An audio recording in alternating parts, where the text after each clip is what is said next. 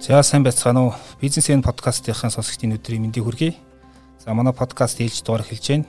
За өнөөдрийн дугаартаа би Монголын үндэсний худлаа ажлуудын танхимын дэрэгдэх бизнесийн ёс зүйн төвийн зөвлөх тэгш баяр зөвлөхийг ураад байна. Сайн байна та.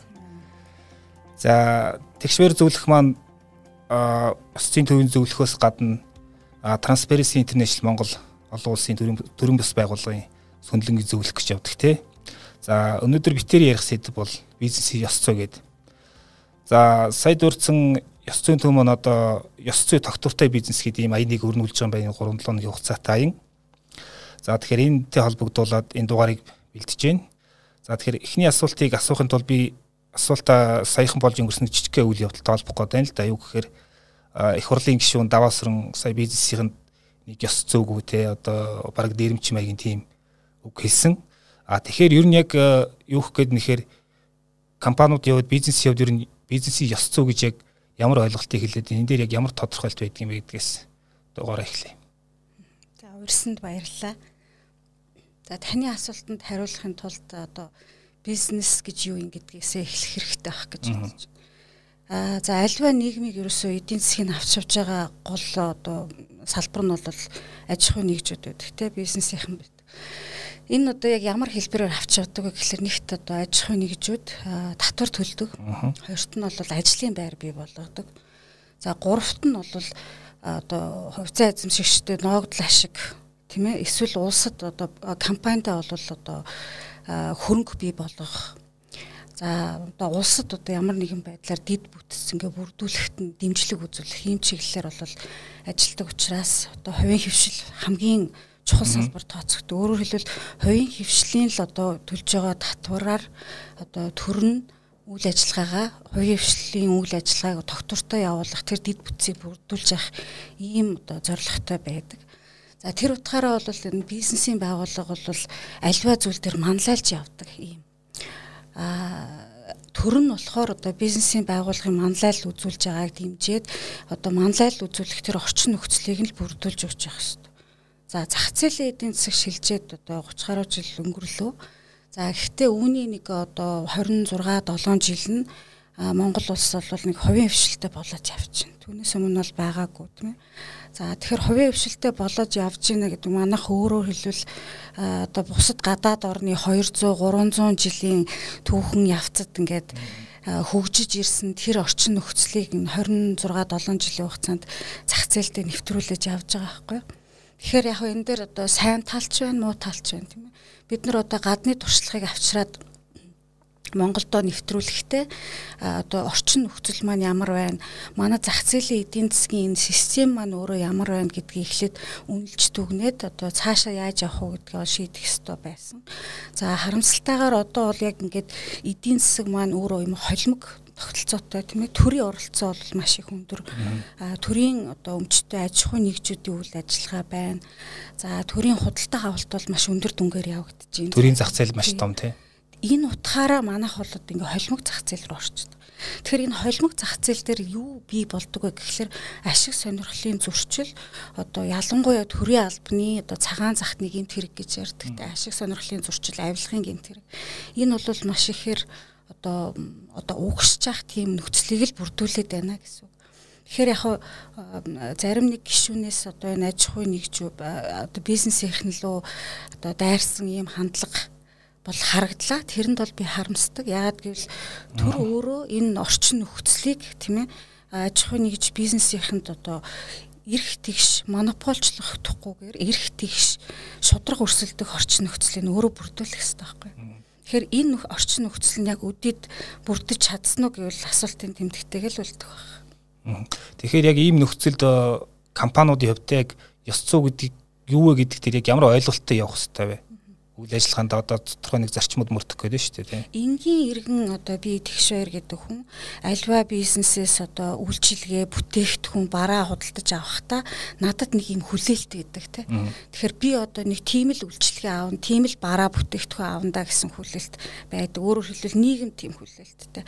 А нөгөө талаасаа гэх юм бол хууль тогтоомжоор ингээд бас ингээд зохицуулаад өгсөн асуудлууд байна. За дээрэс нь стандартууд байна тийм. Ойгүй олон стандартуудыг гаргаж өгөөд энэ одоо хууль тогтоомж стандарт гэдэг маань маш олон жилийн судалгааны үндсэн дээр одоо нийгэмд шудраг бус өрсөлдөөнийг бууруулах. А нийгэмд одоо юм marginalized буюу ингээд цөөнхийн бүлэг байдаг тийм ээ. Магадгүй хилний цөөнх үндэсний цөөнх эсвэл хөгжлийн бэрхшээл харааны бэрхшээл янз янзын юм асуудлууд байдаг. Энэ одоо хүмүүс бол нийгмийн нэг хэсэг Тийм учраас одоо энэ нийгэм стандарт тогтоохдоо эдгээр одоо цөөнхийн бүлэгт эрх тэгш үйлчлэх эднэрийн одоо эрхийг хангах ижилхэн төвшний одоо бусад ямар ч хүмүүстэй ижилхэн төвшний бараа ажил үйлчлэхийг төрөөс хангах дээрэс нь одоо бизнесийн байгууллагууд нь тэр үйлчлэгийг үзүүлэх гэсэн ийм стандартын одоо шаардлагын дагуу чиглэж явдаг гэсэн. Тэгэхээр энэний балансыг олж одоо ажиллана гэдэг бол бизнесийн одоо ёс зүйн маш том шалгуур болж одоо гарч ирдэг гэж хэлж болно. За мэдээж бизнесийн ёс зүйн дотор юу хамаарах вэ гэх юм бол маш олон зүйл хамаарна.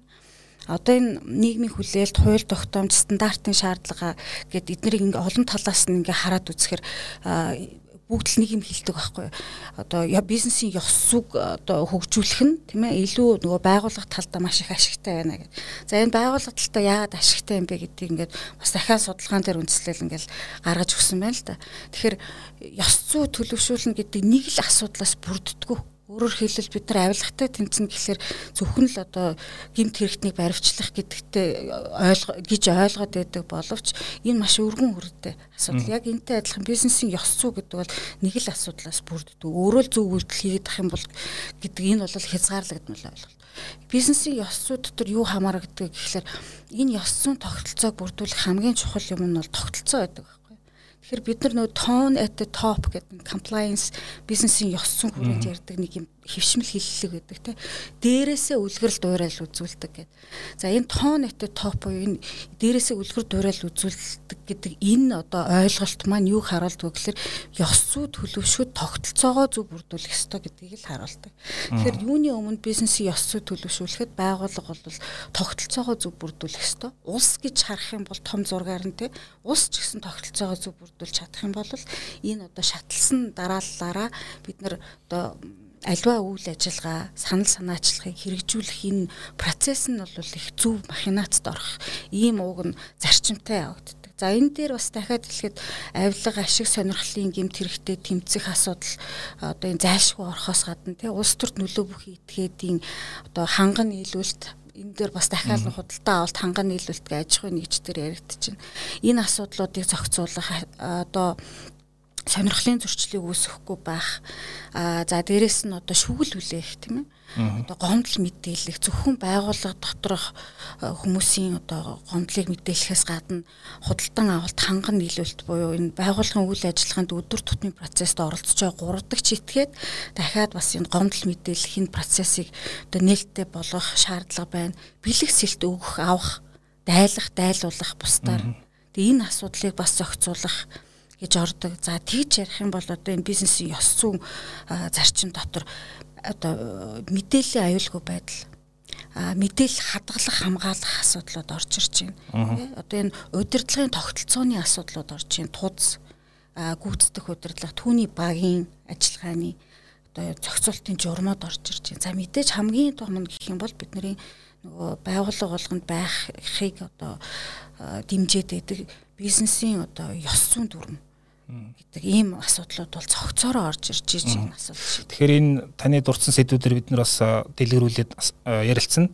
А тэгэхээр дараагийн асуултыг би яаж тавих гээд нэхэр та түр үйлсэн ингээд төр талаас ч ингээд манлайл муутай зах зээл мэж өөрөө төлөвшөөгүй ингээд компаниуд бол айгүй төрөл бүрийн том эрсдлүүдийн дунд ажиллаж байгаа те ингээд зарим компани захирлууч ингээд шууд хэлдэг ер нь ёс зүйтэй байна гэдэг Монголын зах зээл айгүй хэцүү гэдэг. Тэгэхээр одоо Монголын компаниуд Монголын бизнесээр нэг гадна талаас болон дотор талаас яг энэ ёс зүйн талаас ямар эслүүд их тулгарч байна хамгийн тийм дахин одоо давтагддаг гэх юм уу. За хэдхэн хоногийн өмнө мянганы сорилын сангаас улс орнуудын үнэлгээ гэдэг скор карт тий. Тэр скор картыг гаргалаа. За энэ скор картаар бол манай Монгол улс бол за дундаж үнэлгээтэй. Гэхдээ энэ мянганы сорилын сангийн үнэлгээгээр жишээлбэл одоо Монгол улс авилгатай тэмцэх энэ ажлыг эрчимжүүлэх шаардлагатай гэд гарч ирж байна. За дэлхийн засаглалын үнэлгээ гэдэг. World Governance Index гэдэг манай авилгын одоо төсөөлийн индекс гэж э, гаргадаг тийм. Энэ авилгын дэлхийн дэлхийн энэ авилгын төсөөлийн индекс гаргахад энэ Монгол улсыг одоо бас яг ингээд адилхан бусад орнуудтай үнэлдэг. За энэ дээр бол баг 4 5 их сурвалж дээр нь ашигладаг юм одоо индикатор байна. За энэ дээр юу харагдчихин гэхэлэр дахиад Монгол улс авилга ашиг сонирхлын зөрчил. За дээрэс нь үүний дотор нөгөө төрийн албан агчдаас үүсэж байгаа авилга ашиг сонирхлын зөрчил. Энэ асуудлыг бол бүх одоо дэлхийн тэ байгуул одоо олон улсын байгууллага хөгжлийн байгууллагуудаас гаргаж байгаа үнэлгээнд дэр бол гаргаад байна. Тэгэхээр Монгол улсын хувьд гэх юм бол за газар зүйн байршлын хувьд ч тэр тэ? Байгалийн баялагын хувьд нөөц боломжийн хувьд. За дээрэс нь үнэлгээгээр одоо нөгөө хүний нөөцийн чадвархын хувьд бол харьцангуй сайн гэж үнэлэгддэг. Одоо гендрийн тэгшэрх тий хүний нөөцийн чадвар дээрэс нь сургалтын хувьд бол Монгол улс ерөөсөө аль ч улсаас гологддоггүй ийм үзүүлэлтүүд харагддаг. За гэхдээ яг юугаар манах ингээд хоошоогоо ухраад байдаг. Яг бизнес эрхлэхэд ямар одоо хүндрэл бэрхшээл байдаг вэ гэхлээр бүх судалгаагаар харагдаж байгаа нь авилга ашиг сонирхлын зөрчлийн л асуудал байна.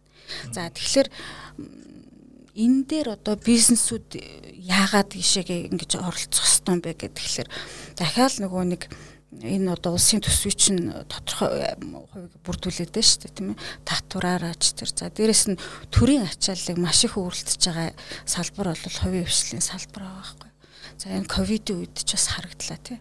Тэгэхээр энэ утгаараа бол одоо энэ бизнесийн одоо олон улсын тавьж байгаа зарчмууд тийм энэ олон улсын хөгжлийн байгууллагуудын энэ үнэлгээгээр муу гараад байгаа энэ асуудлуудыг одоо шийдвэрлэх гол одоо нөөц боломж нь төр дээр байна гэхээсээ илүү хувийн хвшил дээр байна гэж хардаг. За хувийн хвшил маань манлайлал үзүүлээд одоо төрлүүгөө ингээ шахдаг байхгүй юу. За бусад орны жишээгээс харахад ч гэсэндээ хувийн хвшил нь стандартаар одоо манлайлж өгдөг. За тэгээд тэрийг нь зохицуулагч байгууллагууд бол одоо аль болохоор хурдтайгаар те зохицуулж өгөх одоо шийдвэрлэж өгөх, дид бүтцийг бүрдүүлж өгөх, боломжийг олгож өгөх энэ чиглэл рүүгээ л хамтарч ажилладаг э, ийм л одоо тогтолцоотой байвал одоо манах арай одоо хурдан өөрчлөгдөх юм болов гэж боддог. Гэхдээ дахиад түрүүн хэлсэн сурж яваа те энэ 30 жилийн хугацаанд бол бас харьцангуй олдтой талууд ч бас байна. За гэхдээ мэдээж одоо суралцах энэ тогтолцоог бүрэн өөрчлөхөд бол энэ ашиг сонирхол авилгын асуудлыг одоо шийдвэрлэхэд бол энэ төрийн оролцоог бууруулах бол зайлшгүй шаардлагатай гэдэг нь олон улсын судалгаагаар л харагддаг. Тэгээ төр төрийг одоо өөрөө ингээд өөрийгөө засах болов гэж хүлээх бас тэр одоо гиний хэрэг болох гэдэг шүү дээ тийм. Магадгүй тийм бах. За айлч засгийн газар одоо нөгөө бизнесийн бүлэглүүд гэж одоо бүрдсэн тийм ээ. Тэгэхээр энэ бизнесийн бүлэглүүд бол ашиг сонирхлын зөрчил үүсгэж явах юм магадлал бол өндөр байна гэж одоо үзээд байдаг. За тэгэхээр энэ би одоо юу гэдгийг улс төрт гарч ирнэ, төрийн эрх авна гэдэг маань бас энэ бизнесийн бүлэглүүдийн одоо хоорондын юу ч тий одоо оролцоо байхыг үгүйсэхгүй За тэгэхээр энэ маань өөрөөр юу хэлж ийн гэхээр төрд гарч байгаа хүмүүс яг одоо бүрэн бие даасан шийдвэр гаргах ямар нэгэн нөлөөлгүйгээр одоо аливаа асуудлыг зохицуулахад бол байн хүндрэлтэй байдаг.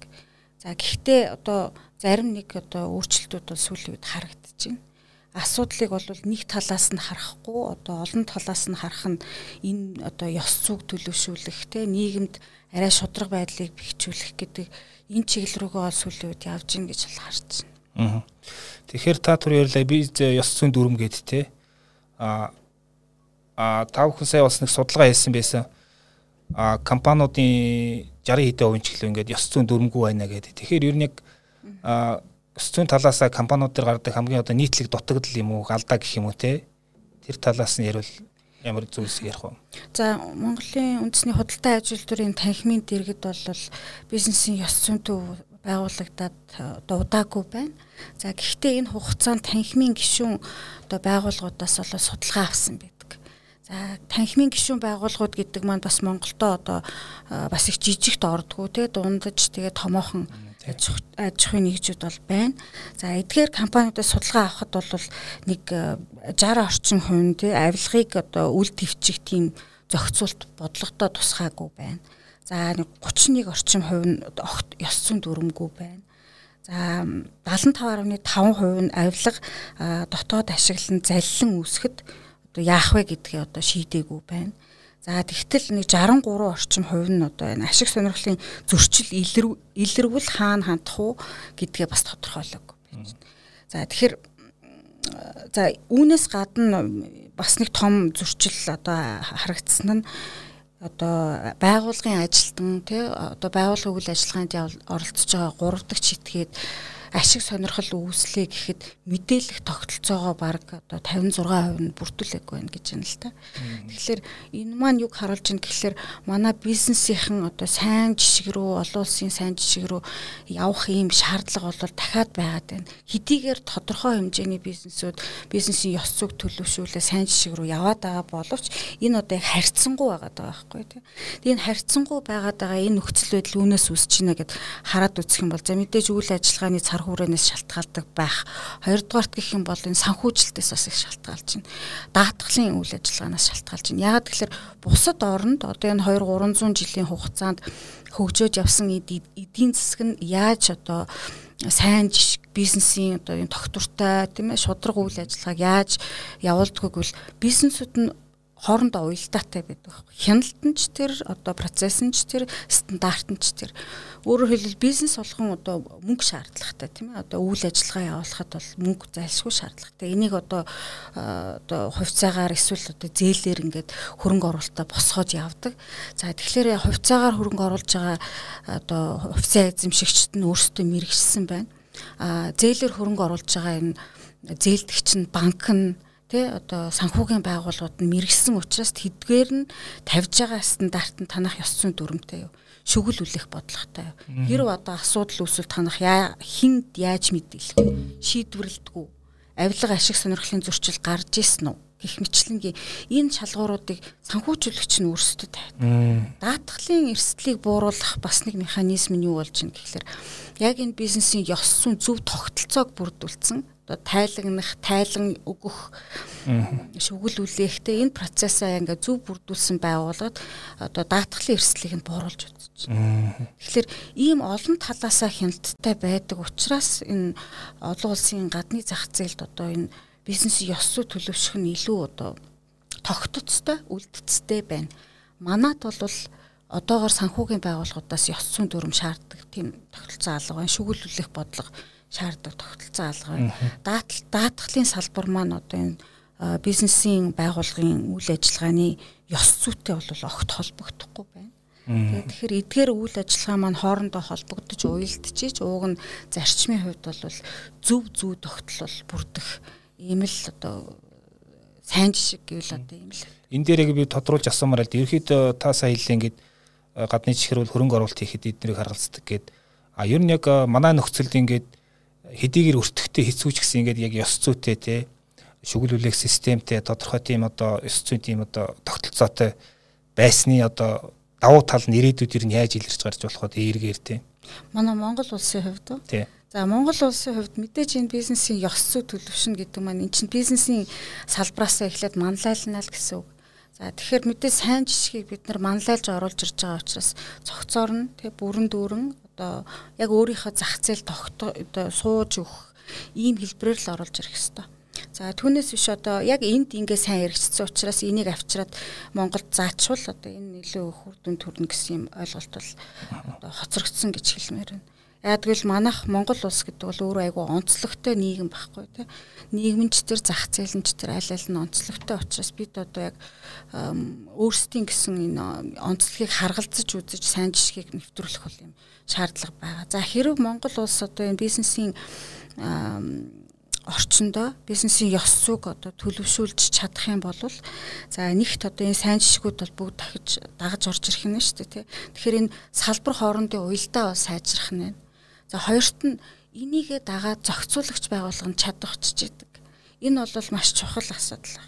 Бизнесийн ёс зүйн стандарт зарчмуудыг бизнесээс нь одоо хувийн хвшлээсээ өөрсдөө шахаад эхлэхээр одоо зохицуулагч байгууллагад нь энийгээ дагаад чадахчихдээ төрийн албан нь одоо энийгээ дагаад хариуцлагачж явах ийм одоо уг нь зүй зохицол нь бол ингэж явдаг. За зохицуулагч байгуулах чадвах нь чадах чинь гэж яг юу хэлээд юм гэхэлэр олон стандартууд орж ирээд бид нар ингээд одоо альва асуудлыг тийм ээ мухардтал нь ингээд зохицуулаад явна шүү дээ. Тэгэхээр ёс зүйн хүрээнд хүн өөрөө байгууллага тогтолцоогоо зөв бүрдүүлчихэд шийдвэр гаргахтаа зөв буруу гэдгээ ялгадаг болцсон цагт одоо төрийн байгууллага тавьж байгаа зарчмын шаардлага нь бас өөрчлөгдөнө л гэж хардаг. Тэгэхээр төрийн байгууллага тавьж байгаа зарчмын шаардлага өөрчлөгдөхөөр зохицуулагч байгууллага өөрсдөө энэ хяналтын механизмаа ч өөрчлөнө тэ олон улсын стандартаар орж ирж байгаа тэр стандартуудын дагуу үүсэж болох эрсдлүүдэд зохицуулагч байгууллага бас өөрөөр таньж эхэлдэг. Тэгэхээр тэгэл тэрийгээ дагаа хуулиндаа өөрчлөлт орно гэсэн үг. Ингээд олон асуудлууд уг нь дагаж явж явах юм л. Нэг судлаач надад хэлж ирсэн л юу гэхээр Монголд ингээд авилга гэдэг бол бизнесийн зардлын нэг хэсэг болтлоо ингээд бүр нэвччихсэн тий. Тэгэхээр юу гэж асуух гээд нэхэр одоо нөө хоёрдмол байдал гээд нөө ярьдаг шүү дээ одоо ёс зүйн талаар ярихдаа судлаач. Тэгэхээр юу гэсэн үг гэхээр бизнес эрхлэгч ингээд ёс зүйтэй байгаа хичээгээд тэр эдгээр үнэтэй өртөг зардалтай тэгээд бас нэлээд урт хугацаа шаардна. А эсвэл одоо чи зүгээр тэр нэг албан тушаалтанд мөнгийг нөгөөл мөнгийг нөгөөл ажиллаа хордон бүтээгч боломж байдаг. Ийм атсын шалаанд орчдөг үе байдаг те маа тул зөндөө тохиолдог. Яг ийм нөхцөл бизнесийн одоо бизнесийн хүнд ёс зүйг авч үлдээд ихтэй зардал багтаа гарахаар тийм нэг сонголт тэр нь байна уу ер нь энэ үнд а яг олон улсад энийг яаж шийдвэрлэст нэг л яриа тий. Тэгэхээр хүний оролцоо байх тусам авилга ашиг сонирхлын зөрчил байдаг өндөр. Одоо тэгэхээр олон улсад яаж харж ин гэхээр IT хөгжөөд ирж байна. Тэгэхээр бид нар одоо блокчейн, big data энийг одоо мэдээлэл одоо цахимжуулаад яваад байна тий. Тэгэхээр төрийн үйлчилгээ бол цахимжаа яваад. За нэг мэдээ дулахад одоо 2015 он хүртэл одоо дэлхийн хүн амын бичиг үсэг тайлагдалт гэдгийг одоо уншаад бичээд ингээл энэ л одоо бичиг үсэг тайлагдалтад ордог гэсэн байна. 2015 оноос бол энэ нөхцөл байдал өөрчлөгдсөн. 2015 оноос одоо юг бичиг үсэг тайлагдалт гэж үзэж чинь гээл digital literacy буюу те цахим одоо энэ бичиг үсэг тайлагдалт буюу би банкны үйлчилгээг цахимаар авч чадчихэв үү? Би төрийн үйлчилгээг цахимаар авч чадчихэв үү? Төрийн байгууллагын одоо албан хаагчтай бичлэн уулзахгүй байж болох одоо тэр нөхцөл байдал нь байна уугүй юу? Тий гэсэн энэ чиглэл рүүгээ явж байгаа байхгүй. За дээрэс нь би одоо ажил хайхтаа тийм CV-гээ онлайнаар явуулж болж гин үү? Интервью хийхдээ цахимаар хийгдэж болж гин үү? гэх мэтлэнгээ ийм цахим шилжилт рүү явцсан. Тэгэхээр энэ цахим шилжилтийг яагаад хийсэн гэхлээр дахиад судалгаанд үндэссэн байна тий. Хүний хүчин зүйл байгаад ирэх тусам авилга ашиг сонирхлын зөрчил байгаад байна. Ялангуяа төрийн албатай үйлчлэгээтэй холбоотойгоор. За тэгэхээр энийг шийдвэрлэх одоо ганц арга нь бол цахимжуулалт төрийн үйлчлэгийг захимжуулж байна. Одоо дээрэс нь нөгөө төрийнхөө үйлчлэгийг нээлттэй болгож байна. Яг энтэй адилхан аж ахуй нэгж бол бас одоо үйлчлэгийг цахимаар авах. Дээрэс нь өөрийнхөө үйл ажиллагааг одоо санхүүгийн мэдээл, бусад одоо шаардлагатай мэдээллүүдийг бүгдийг нийлт тод болгох. Тэгэхээр одоо хоёр талаасаа ил тод болж ийж. За дээрэс нь хоёр талаасаа захимжиж чадчихийж. Ингэжиж л энэ одоо авилга ашиг сонирхлын зөрчил буурна гэж үздэг. За манад бол одоо и цахим шилжилт хийгдээд хэдэн жил боллоо. Тэгээ 2015 оноос хойш бас эрчимтэй үйл ажиллагаанууд бол энэ салбарт явагдлаа. Төрийн үйлчлэгийг захимжих одоо хэд хэдэн арга хэмжээнүүд бол хийгдэж байна. За энэ бол авилга буурах магадaltaй гэдгийг бол одоо тодорхойлцоод байна. За гэхдээ бидэнд бол хийгдэх юмнууд бол дахиад зөндөө үлдсэн байна тий. Тэгэхээр төрийг үйлчлэгийг бүрэн цахимжуулна гэдэг нь цаг хугацааны мөнгөний мөнгөний бас дээрэс нь хүний нөөцийн асуудал а гэж хардаг. За дээрэс нь мэдээж аюулгүй байдлын асуудлыг энд бол ярихгүйгээр одоо ёс зүй шудраг байдал гэдэг одоо ярьж болохгүй. Яг засаглалын хувьд бол онлын хувьд энэ бол ерөөсө цогцоороо яригддаг асуудал та. Тэгэхээр одоо яг энэ цахим руу шилжиж одоо энэ бизнес эрхэлж байгаа хүн сонголтын өмнө ирэхэд одоо яах вэ гэдэг чинь энэ асуудлаар л шийдэгдэх гэж харагдав. Зөв зөв. А манайд нэг ийм жишээ байдаг одоо бизнесийг хамгаалахын тулд зарим хүн төрд орж шít те. Одоо нөгөө бас л сонголт болоод те. Тэгэхээр ер нь энэ тал дээр та яг ямар хуу судлаач хувьд ямар бодолтой байдаг? За дахиад манайх нөгөө холимог тогтолцоотой эдийн засгийн. За тэгэхээр өнгөрсөн хугацаанд бизнес эрхэлж исэн хүмүүст бол хүндрэл одоо байсан нь бол гарцаагүй. За энэ хүндрэлүүд юун дээр харагддаг гэхэлэр төрийн үйлчлэгээ одоо зарим одоо нөлөө бүхий хүн зарим улс төрт нөлөө бүхий хүн төрийн албан хаагч эсвэл одоо хамаарал бүхий этгээд давуу байдал үүсгэжсэн байхгүй. Тэгээ жишээ татъя жидүү. Хөнгөлтөө зээл гэдэг маань бизнес эрхэлж байгаа хүнд одоо хамгийн одоо одоо сайхан боломж. Гэтэл энэ маань одоо хязгаарлалмал хүрээнд одоо давуу байдал үүсгээд явж исэн ийм тохиолдлууд байна. За дээрэс нь төрийн худалдаа авалт ханган нийлүүлэлтийн асуудал төр оролцоо одоо төрийн өндөр албан тушаалтан одоо улс төрт нөлөө бүх идэхэд оролцоо өндөр байсан жишээ татъя. Эрдэнэтэд одоо нэг ширхэг будаатай аяга 8 сая төгрөгөөр үнэлэгдчихсэн тийм. Тэгээд тэр 8 сая төгрөгийн үнэтэй нэг ширхэг будаатай айгыг 8 ширхгийг авцсан байсан. Гэх мэтлэнгийн одоо Эрдэнэс 5 толгоо гэдэг компани дээр худалдаа авалтан дээр одоо машинасаа том дугуй худалдаж авсан байх чинь. За тэгэхээр энэ маань өөрөө юу хэлж чинь гэхэлэр ингээд төрд байгаа хүмүүс өөрийнхөө давуу байдал албан тушаалаа ашиглаад давуу байдлыг үүсгээд ингэж яваад байсан гэдэг нь бол харагдаж байгаа. За гэтэл энэ төрд байгаа хүмүүсийг хэн томилоод байна гэхэлэр нөгөө улс төрт нөлөө бүхий итгээд эрх мэдэлтэй хүмүүс нь тэнд нөгөө нэг удирдлага хяналт хэрэгжүүлэх итгээдийг томилоод байгаа байхгүй. Тэгэхээр энэ маань ингээд нөгөө чөтгөрийн тойрог шиг харагдсан. Тэ тэгэхээр энэ чөтгөрийн тойрог болчихсон энэ нөхцөл байдалд одоо хитгэн хүндэл өөрсөндөө даваа байдал нөхцөл байдлыг үүсгээд байна шүү дээ. Тэгэхээр эннээс нь давж гарах одоо ийм боломж нөхцөл нь бусад аж ахуй нэгжүүдэд олдохгүй. А яг шудраг өрсөлдөх ийм нөхцөл байдал нь олдохгүй.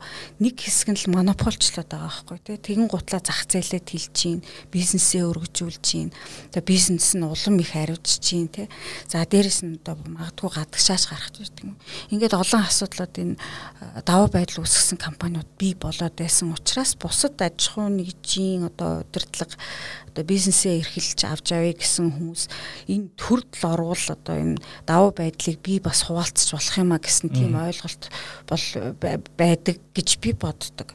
За ерөн бол бизнес улс төр хоёр бол яг ингээд тус тустай байх хэвээр. Яг гэвэл нэг нь бодлогын тодорхойлдог, нөгөөх нь бол эдийн засгийг авч явж байгаа байхгүй.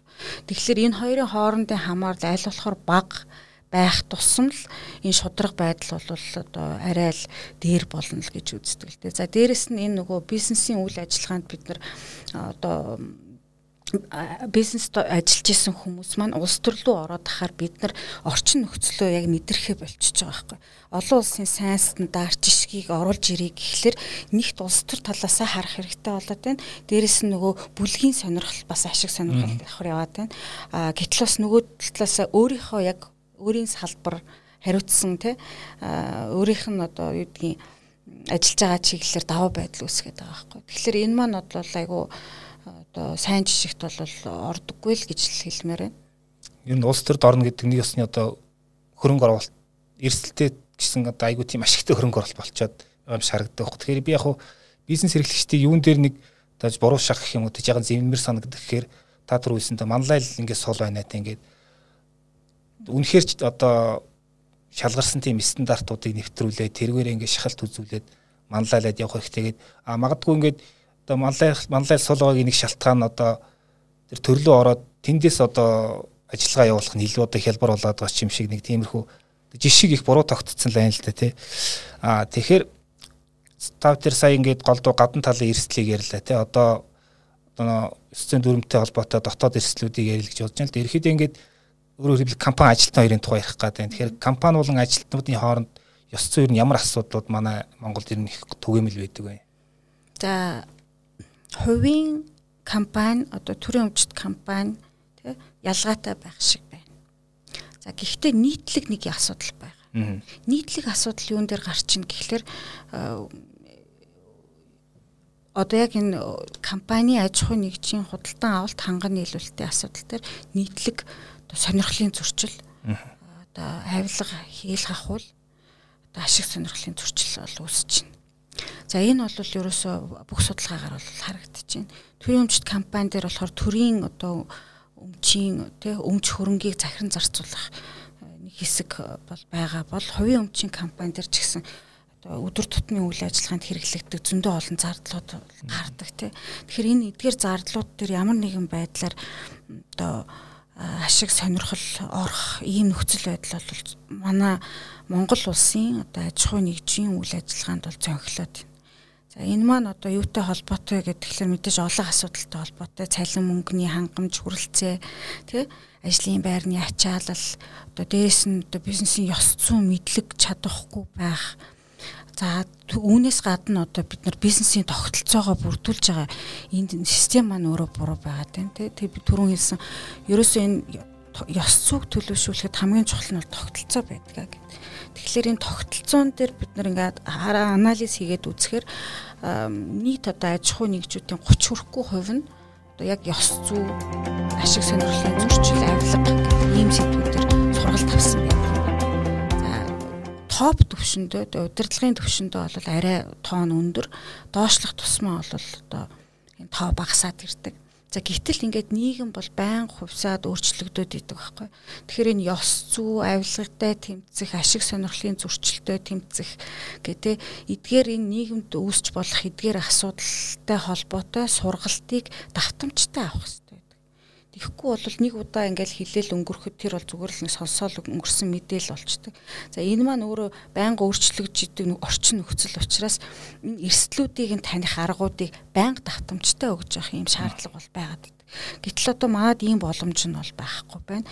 За дээрэс нь одоо 5 жилийн өмнө өгчсэн бизнесийн ёс суу гэж юу вэ гэдэл нэг те 6 7 ам чигсаачаал заагаад байдаг энэ хөвссөн байдлаас бол салж чадахгүй байна.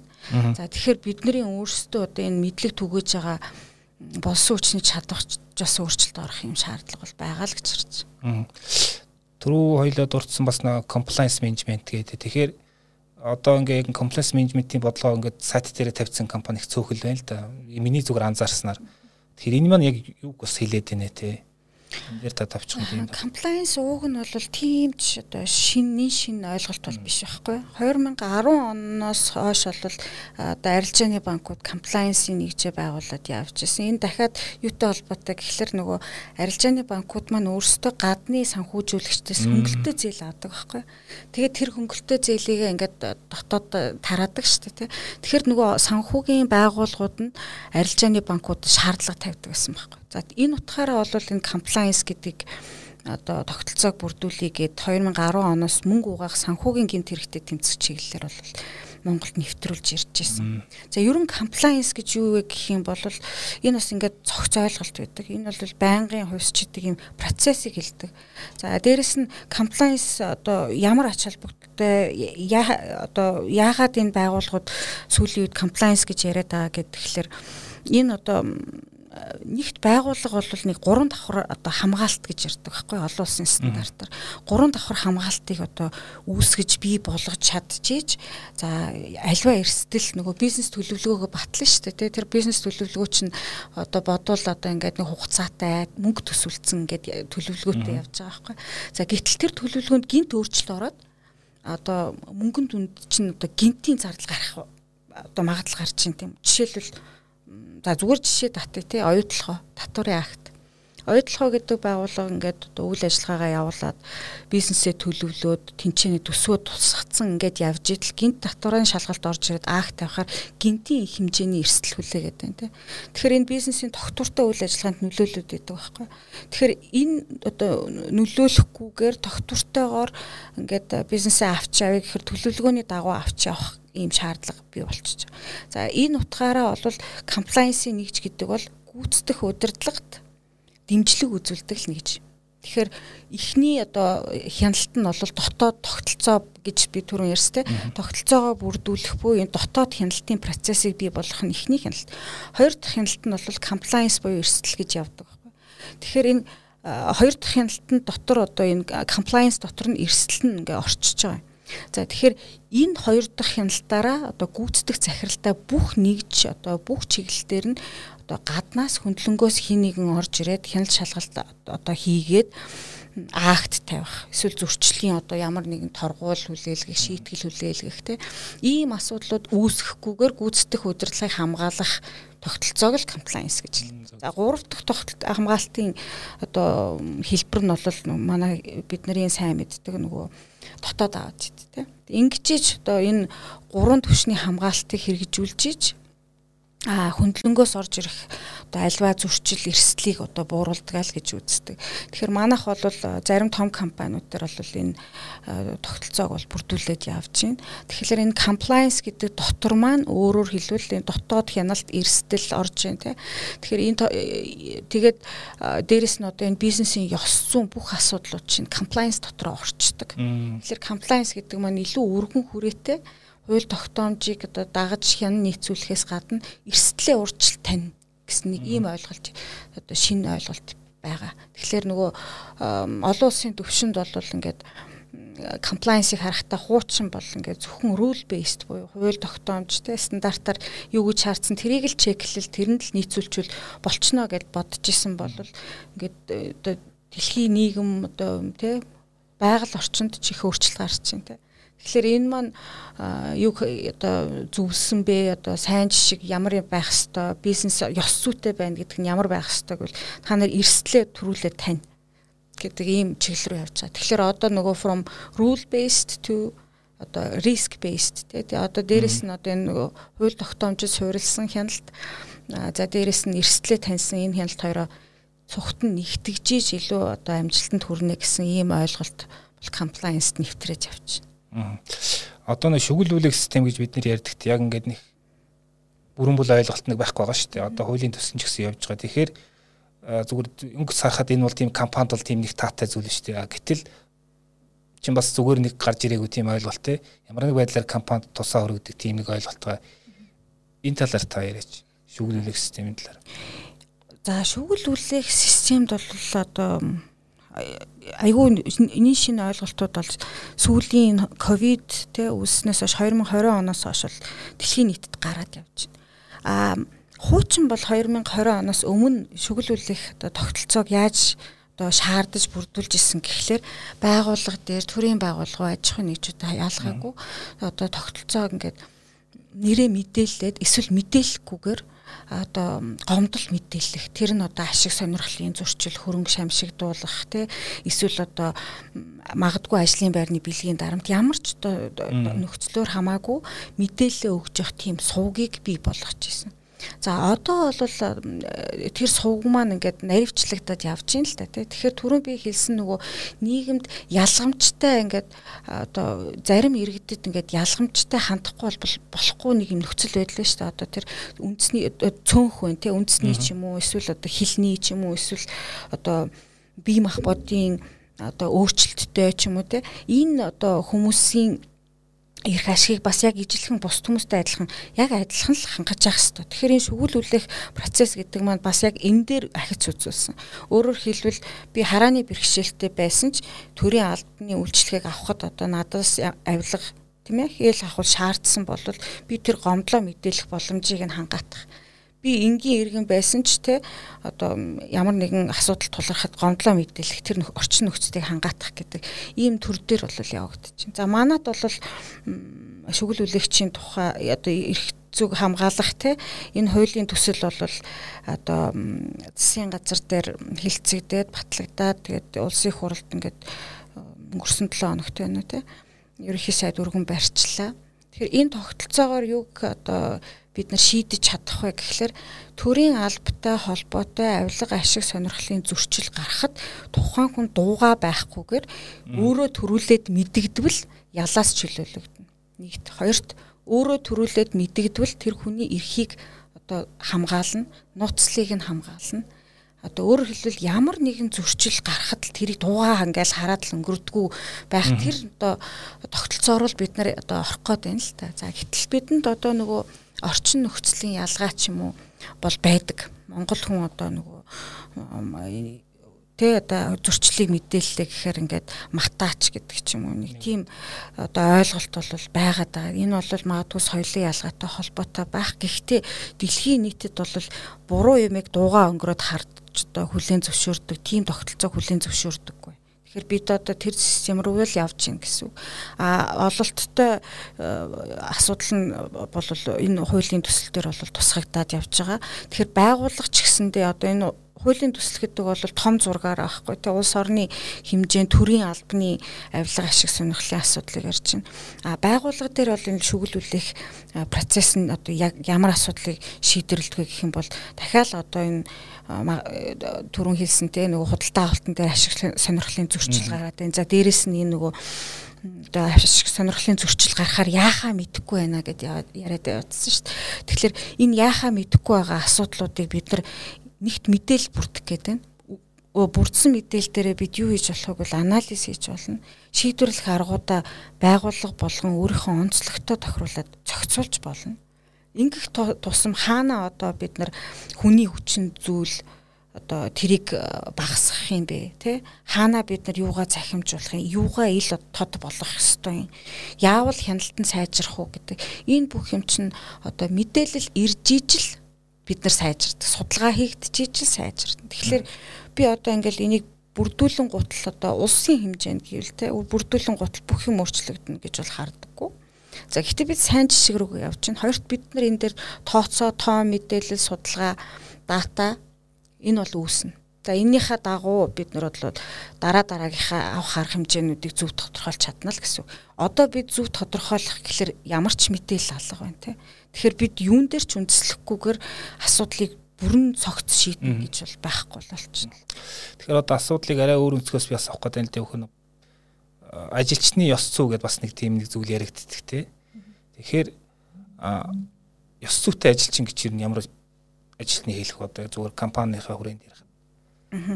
Ёс зүйтэй ажилтан гэдэг бол одоо за нэгт бол бизнесийн ёс зүй ёс зүйн хэм хэмжээ гэдэг одоо үндсэн зарчмуудаа бол мэдээж ойлгосон байх шаардлагатай тий. Хоёрт нь одоо нөлөөлөх хүчин зүйл гэж байдаг байхгүй ёс зүй дээр. Тэгэхээр энэ одоо хувь хүнээс нөлөөлнө одоо хамт олноос нөлөөлнө гадны орчноос нөлөөлөх гэх айгүй олон нөлөөлөх хүчин зүйл. За тэр нөлөөлөх хүчин зүйлүүдийг яаж одоо энэ бизнесийн ёс зүй өөрийнхөө эзэмсэн мэрэгжил одоо ур чадвар ажлын байран дээр яаж энийг одоо буруугаар ашиглахгүй байх вэ гэдгийг л зарчмын хувьд ойлгосон тийм л байх шаардлагатай байх. Энийг л одоо ёс зүйтэй ажилтан гэх. А тэгвэл энэ одоо ёс зүйтэй ажилчтай байхын тулд энэ одоо бодлогооч юм энийг зарчмаач юм те. Хүний нөөцийн бодлоготой тэр компанийн соёл ер нь ямар байдлаар тосох ёстой байдаг дахиад хэлсэн те одоо нийгэм байнга өөрчлөгддөг компани болгон өөрийн гэсэн онцлогтой. За дээрэс нь компани ингээ үйл ажиллагаа явуулж байгаа учраас дахиад тэр компани зөндөө олон өөрчлөлт гарч байгаа. Тэгэхээр яг энэ ёс сүг төлөвшүүлэх энэ утгаараа бол байнга үнэлгээ хийж явах хэрэгтэй. Нэгт хоёрт нь эрсдлийн үнэлгээнүүд те эрсдлийн одоо үнэлгээнүүд дээрэс нь хууль тогтоомжийн шаардлагыг хангаж гинөө гэдэг энэ одоо байдлаа бас үнэлж явах хэвээр. За дээрэс нь гарч байгаа энэ гомдол шүглүүлэх системээр хүлээж авч байгаа мэдээлэл дээрээ үндэслээд нэгт бодлогоо өөрчилдөг жил болгон хоёр дахь юм бол энэ сургалтын хөтөлбөртөө орж идэг. За дээрэс нь дахиад хэлэхэд энэ ёс зүйн чиглэлийн одоо сургалтуудыг давтамжтай авдаг. За минимум шаардлага нь жилдээ нэг удаа гэж үздэг. Яг үүнтэй адилхан бодлогоо энийг одоо зарчмаа тодорхойлж байгаа энэ бодлогууд нь дахиад жилдээ нэг удаа өөрчлөгдөж явах шаардлагатай. Энэ нь тэгээ юун дээр үндэслэх вэ гэхлээр гомдол мэдээлэл. Тэгэхээр эдгээр энэ одоо сургалт, бодлого, одоо гомдол мэдээлэл гэдэг чинь юм харилцан хамааралтай байж иж яг одоо энэ бизнесийн зөв тогтолцоо бүрдүүлэх тэр одоо нөхцөл рүүгээ л явна. Нэг жишээ зүгээр би яг дуртахад манай инх захирлын жишээг ярьсан аахгүй юу гэхээр нэг аялал жуулчлалын компани байсан. А менежер нэг ингээ хувийн мэйлэр ингээ дандаа нөө жуулчтай харилцдаг байсан гадны жуулчтай. Гэтэл нэг өдөр нөгөө нөхөр чи ажилласаа гараад ямар захиалга нөө жуулч түлээж яваа байцсан. Гэтэл дараа нь захирал нэг нөгөө менежер тэгээд таарсан чи нөгөөх нь хуучин жуулчтай дагуулсан явж идэг гэсэн аахгүй. Тэгэхээр яг энэ дээр яг ёс зүйн талаас нь тайлбарлавал тэр захирал ямар алдаа гаргасан бэ? Бас тэр ажилчин ямар алдаа гаргасан бэ? Тэгэхээр э, нэгт манай Монгол улсад нэг нийтлэг э, алдаа байгаад их шиг харагдаж байна нөгөө бизнесийн орчинд хувь хувьсгалаа ерөөсөө ялах. байгаа. Энэ за зөвхөн одоо бизнесийн орчинд ч биш одоо төр дээр ч гэсэн харагдчихээн тий. Төрийн байгууллагууд ч гэсэн хувийн имэйл ашиглал байх нь айгүй илбэг харагдаад байна. За энд бол бизнесийн ёс зүйн зарчим дээр юу гэдэг гэхээр байгууллагын өмч хөрөнгө тухайн байгууллага цалин өгж байгаа хугацаанд хийгдсэн одоо нэг бичиг цаас хүртэл тухайн байгууллагын одоо оюуны өмчөд хамаарж байгаа. Тэгэхээр энэ оюуны өмчөө яаж хадгалах уу хамгаалах уу гэдэг энэ compliance-ийн бизнесийн ёс зүйн нэг томоо бүлэг болж орж ирдэг. Тэгэхээр оюуны өмчийг хамгаалах мэдээлэл технологийн аюулгүй байдал за түрүүн би хэлсэн нөгөө архив те мэдээлэл яаж хадгалах уу хамгаалах уу хэдий хэрэг хугацаантай шинжлэх үү гэд. Энэ бүх юм чинь бодлогоороо тодорхойлогдоод байгууллага дээр ингээ хадгалагдчих. Дахиад шинжлэхтэл те. А тухайн байгууллагын өөрөө чинь хэлсэн жишээн дээр гэх юм бол мэдээч нөгөө хувийн одоо одоо юу гэдгийг имэйлээ ашиглаад явсан энэ маань өөрөө тухайн байгууллагын нөгөө тогтолцоогоо бүрдүүлэхдээ ойлгуулж өгөөгүй л нэг асуудал байгаа байхгүй. Тэгэхээр тогтолцоогоо бүрдүүлж өгөхдөө энэ хүнийг одоо нөгөө orientation буюу хүн ажилд авахтаа л ойлгуулж өгөх хэрэгтэй байна шүү дээ. Та ингэж болно, ингэж болохгүй зарчмаа тодорхойлж өгөх хэрэгтэй байтал нэг тгийггүй байна. Хоёрт аюулгүй байдлаа хангаагүй байна. Тэгэхээр тэрийг одоо ажилтны буруу гэж хэлэх үү, даргын буруу аль аль талаасаа одоо ёс зүйн зөрчил гаргасан байж идэг.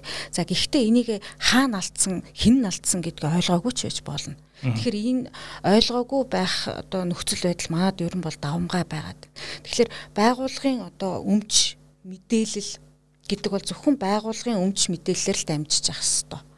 Тэгээ энийгээ бол зарчмын хувьд тодорхойлохоос гадна энэ нөхцөлийг бүрдүүлж өгөх хэрэгтэй байхгүй. Тэгэхгүй одоо нөхцөл нь бүрдүүлж өгөөгүй байтал бусадтай харилцахдаа тэр хүн одоо өөрийнхөө мэдээллийг одоо ашиглахаас өөрөө аргагүй нөхцөл байдалтаас орсон ч байж болох юм тийм.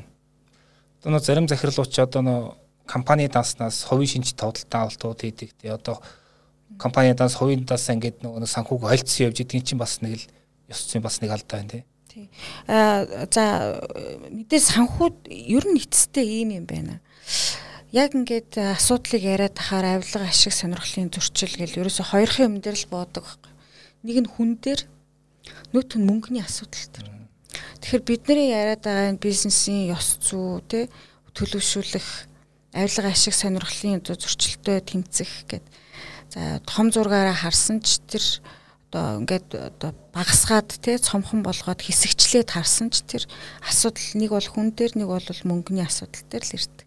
Тэгэхээр яг санхүүгийн одоо хариуцлага те энэ асуудлыг бол одоо бид яаж одоо шийдэх гээд байдаг вэ гэхлээр бид одоо мэдээж нөгөө аудит хөндлөнгийн хяналтаа сайжруулъя гэдэг дээр бол айгүй төлхөө ярьдаг боловч бид дотоод хяналтаа сайжруулъя гэдэг асуудлыг бол бага ярьдаг. Тэгэхээр дотоод хяналт compliance тэгээ эрсдлийн менежмент дотоод аудитын тогтолцоо руугаа бас илүү анхаарах хэрэгтэй болов тэгжиж нөгөө санхүүгийн менежментийг ялангуяа хувийн хвшил төр тэ хувийн компани төр одоо дарга нь одоо илүү давуу эрхтэйгээр ингээд нөгөө хөрөнгө шамшигдуулах эсвэл одоо мөнгөө аваад ингээд те балансан дээр ингээд өглөг авлага үүсгээд ингээд яваад байдаг ийм асуудлуудаа бол бас одоо зохицуулахын тулд нэгдүгээр эдгээрийгээ хөгжүүлэхээс гадна одоо нөгөө тайлан ил тод байдал Энийг л бид нар сайн хийхдээ ингэчиж нөгөө аж ахуй нэгж байгууллага нийгэмд хурж ажиллаж байгаа байхгүй.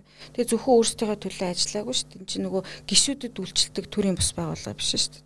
Тэгэхээр энэ нийгэмд хурж альва бизнес бол нийгэмд хурж ямар нэгэн хүнд ямар нэгэн бүлгэд хурж ажиллаж байгаа учраас тухайн хурж ажиллаж байгаа тэр хэсэгтэл мэдээлэл ил тод болох хэвээр. За энэ хамгийн түрүүнд бол ямар мэдээлэл өгвөл номер 1 санхүүгийн мэдээлэл. Энэ одоо compliance гэдэг үг үүсгэхээс ч өмнө тий бидний бизнесийн ёс зүй гэдэг үг үүсгэхээс өмнө санхүүгийн мэдээллийн ил тод байдлыг хангах нь одоо зохицуулагч байгууллагын шаардлага байж ирсэн одоо хүчний байгууллагын шаардлага байж ирсэн. За дээрэс нь байгууллагын дотоод ажилчдын ч одоо хүсэл зориг нь санхүүгийн ил тод байдал дээр бол маш их харагддаг. За тэгэхээр манай подкаст маань төгсөх төгсөж जैन. Тэгээд а сүүлийн асуултыг зүгээр мэдээллийн чанартай танаас асуу гэж бодож байна. А Монголын үндэсний худал ажилтны танхимын дэргэд бизнес ёс зүйн төгөөд ажиллаж байгаа. Сая урдсан ёс зүй доктортой бизнес гээд айныг явуулж байна те. Тэгэхээр ер нэг одоо ёс зүйн хувьд асуудалтай байгаа эсвэл одоо ёс зүйтэй болохыг хүсэж байгаа тийм компаниуд ер нь энэ төвтэй ер нь та бүхэнтэй нь яаж хамтарч ажиллаж болох вэ гэдэг дээр та мэдээлэл өгөөч. За Монголын үндэсний худалдаа ажил төрийн танхимын дэргэдэх бизнесийн ёс зүйн төв одоо олон улсын Transparency International байгууллага за нөгөө талаасаа бол аж ахуй нэгж одоо Rio Tinto гэдэг одоо компани одоо дэмжлэгтэйгээр танхим дээр байгуулагдаад ингээд ажиллаж байна. За танхимын гишүүн 5000 гаруй байгууллагууд байгаа. Эдгээр байгууллагууд маань бизнесийн ёс зүйн төвөөр дамжуулаад нэгт мэдээлэл авах боломжтой, хоёрт нь сургалт авах боломжтой. За за дээрэс нь одоо үнэлгээ хийх боломжтой. Өөрсдийнхөө одоо нөхд орчин нөхцөлийг үнэлүүлэх боломжтой compliance дээр одоо зөвлөгөө авах боломжтой. За төрийн байгууллагууд төрийн өмчт компаниас бол эхлээд энэ compliance-ийн чиглэлээр зөвлөгөө аваад явж байна. А зарим байгууллагууд төр үнэлгээ хийхдээ явж байна. Тэгэхээр нар олон улсын сайн туршлагаар одоо яг байгуулгын чинь онцлогийг харгалзаад ямар бодлоготой, ямар зарчимтай одоо тогтолцоогоо дотоод хяналтаа яаж бүрдүүлэх үү, эрсдлийн үнэлгээг яаж хийх үү, compliance одоо management гэж яг юу юм те, ёс зүй гэж юу юм гэд. Энэ чиглэлээр бол зөвлөгөө мэдээлэлтэй үнэлгээ бүх юм одоо ингээд хийгээд өгөх юм боломж нь танхим дээр бүрдэж байгаа байхгүй. Тэгэхээр энэ маань одоо өмнө нь бол одоо мэрэгжлийн байгууллагууд ч юм уу те манад бас маш цөөхөн байдаг. Яг тэгээ мэрэгсэн чиглэлээр ажиллаж байгаа одоо яг байгууллагууд бол ер нь байсан гэж би бол мэдэхгүй байна. Тэгэхээр яг энэ танхим дээр байгуулж байгаа энэ ёс зүйн төв бол одоо олон улсын сайн туршлага ялангуяа нээлттэй компаниудын одоо сайн туршлагыг бол энэ 3-7 хоногийн хугацаанд нэвтрүүлж ажиллах хүрээнд энэ аяныг зохион байгуулж байгаа. Тэгэхээр бизнесийн одоо байгууллагууд танхимын гишүүн гишүүн бус гэлтгүү тий бүгдээрээ энэ бизнесийн ёс зүйн төвөөр дамжуулаад ядаж мэдээлэл авах хэрэгтэй. Тэгээ ер нь олон улсын чиг хандлага ямар байгаа юм. За энийг хэрэгжүүлснээр бид нар яаж санхүүжилт босгоход давуу тал үүсэх юм. Зардал яаж буурах юм. Байгууллага дээр энэ бол маш том зардал бууруулдаг юм процесс байгаа. Тэгэхээр энэ зардал яаж буурах юм гэх мэтлэнгийн энэ чиглэлээр бол дэмжлэг авах бүрэн боломжтой. За баярлалаа. За тэгэхээр подкастын төгсгөл би сонсогчтой зүгээр дүгнэлт маягаар ингээд сануулгах тий. Одоо бизнесийн ёс зүй compliance management байна гэдэг бол одоо нэгдүгээрт одоо тухайн бизнесийн нэг functional одоо хэсэг болцсон байна шүү дээ. Одоо хүний нөөц санхүү гэдэгтэй адилхан. А хоёрдугаар энэ бол одоо тийм эдийн засгийн хэлээрээр бол ирээдүйн том актив чинь болно шүү дээ. Ингээд ялангуяа гадны зах зээлтэй холбогдох ажил дээр бол нэгдүгээр тавьдаг юм асуудал шүү гэдгийг хэлмээр байна. Тэгээд а энэ байдлаа одоо сайжруулах те энэ дээр одоо илүү хөгд одоо дөт замаар одоо энэ асуудлыг шийдэх нь бол бизнес ёс зүйнтэй ажиллаж байгаа бас сургалтын модуль ч гэсэн бас боловсруулсан байсан энэ хамрагдуулна гэдгийг хэлье. За тэгээд энэ удаагийн бизнес миний подкаст юм дугаарт маань Монголын үндэсний худалдаа ажилтнаа тагнам дэрэгдэх бизнес ёс зүйн төвийн зөвлөх тэгш баяр зөвлөх оролцлоо. За баярлалаа. За тэгээд холбогдох линкийг манайх подкастын доотлолт description дээр нөхчий. За баярлалаа. За баярлалаа.